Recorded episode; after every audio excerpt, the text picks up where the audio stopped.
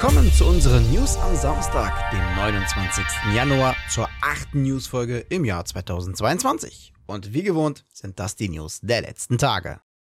Seit Freitag kommen Abonnenten von Magenta Gaming in den Genuss eines neuen Spiels. Neu dabei ist nämlich Shakes on a Plane vom Entwickler Hugh Games. Shakes on a Plane ist ein chaotischer Koop-Multiplayer-Spiel für ein bis vier Spieler. Im Spiel sind wir Teil der Flugzeugbesatzung und servieren während des Flugs jede Menge leckere Shakes, Burger und weitere Gerichte. Wir haben euch in den vergangenen Newsfolgen schon des Öfteren über die Activision-Übernahme durch Microsoft berichtet. Noch ist die Übernahme noch nicht komplett durch, jedoch sieht es sehr gut aus, dass auch die Behörden ihr Okay geben werden. Voraussichtlich wird erst dann, sobald die Übernahme nämlich komplett vollzogen wird, eine Exklusivität bei kommenden Titeln erfolgen. Ein gerisser Schachzug, da eine Bekanntgabe einer sofortigen Exklusivität die gesamte Übernahme gefährden könnte, aufgrund dessen, da man in der Übernahme Anzeichen einer Monopolisierung sehen könnte. Doch was würde eine Exklusivität von Call of Duty für Sony bedeuten? Laut Experten könnte es enorme Verluste für Sony bedeuten, so zwischen 10 und 30 Milliarden Yen, also so umgerechnet 80 bis 240 Millionen Euro. Allein im Jahr 2020 überstiegen die Einnahmen im gesamten Call of Duty Franchise satte 2,7 Milliarden Euro.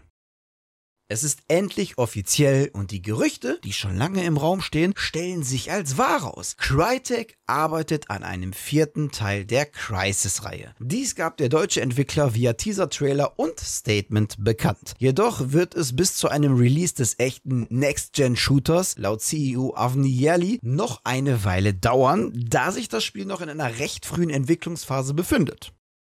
2016 war Overwatch die letzte neue Marke, die Blizzard Entertainment aus dem Boden gestampft hat. Jetzt, sechs Jahre später, kündigt Blizzard in dem ganzen Microsoft Activision Trubel eine ganz neue IP an. Und bei dem ganzen Trubel haben sie anscheinend vergessen, dem Spiel einen Namen zu geben.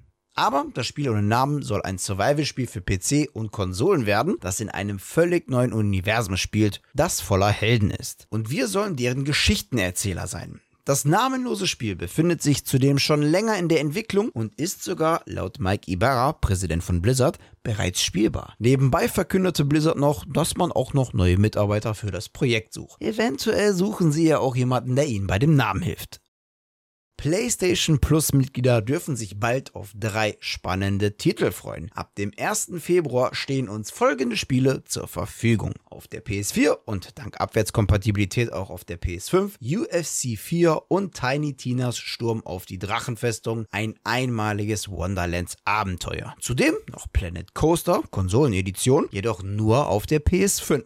Wer sich als PS Plus Member die Januarspiele noch nicht gesaved hat, würde ich sagen mal ganz schnell, denn bis zum 1. 1. Februar stehen noch Persona 5 Strikers, Dirt 5 und Deep Rock Galactic zur Verfügung. Der koreanische Spielepublisher Kakao Games investiert über Kakao Games Europe im Zuge seines globalen Präsenzausbaus 20 Milliarden Dollar in den unabhängigen US-Spieleentwickler Frost Giant und wird dadurch zum Hauptinvestor. Insgesamt wurden durch eine umfassende Serie A Investitionsrunde 25 Millionen Dollar ins Studio investiert, wovon vier Fünftel von Kakao Games beigesteuert wurden. Aktuell arbeiten Frost Giant an ihrem ersten Titel, einem Echtzeitstrategiespiel, das in diesem Jahr noch enthüllt werden soll. Vor einiger Zeit gab es dank solcher Spiele wie PUBG oder auch Fortnite einen richtigen Hype in Bezug auf Battle Royale Spiele. Jeder Entwickler und Publisher wollte auf diesen Hype-Train aufspringen. Und dieser Zug scheint wohl abgefahren zu sein. Naja, zumindest für Ubisoft. Wie Ubisoft nämlich mitteilt, haben sie die schwere Entscheidung getroffen, 18 Monate nach dem Release den Multiplayer-Shooter Hyperscape einzustellen. Bis zum 28. April können wir noch die letzten Stunden in der Welt von Neo Arcadia genießen, bevor das Spiel dann endgültig eingestellt wird. So, Einstellen tun wir jetzt auf jeden Fall die News, denn das waren sie. Alle News der vergangenen Tage. An dieser Stelle verabschiede ich mich wieder von euch. Danke fürs Zusehen.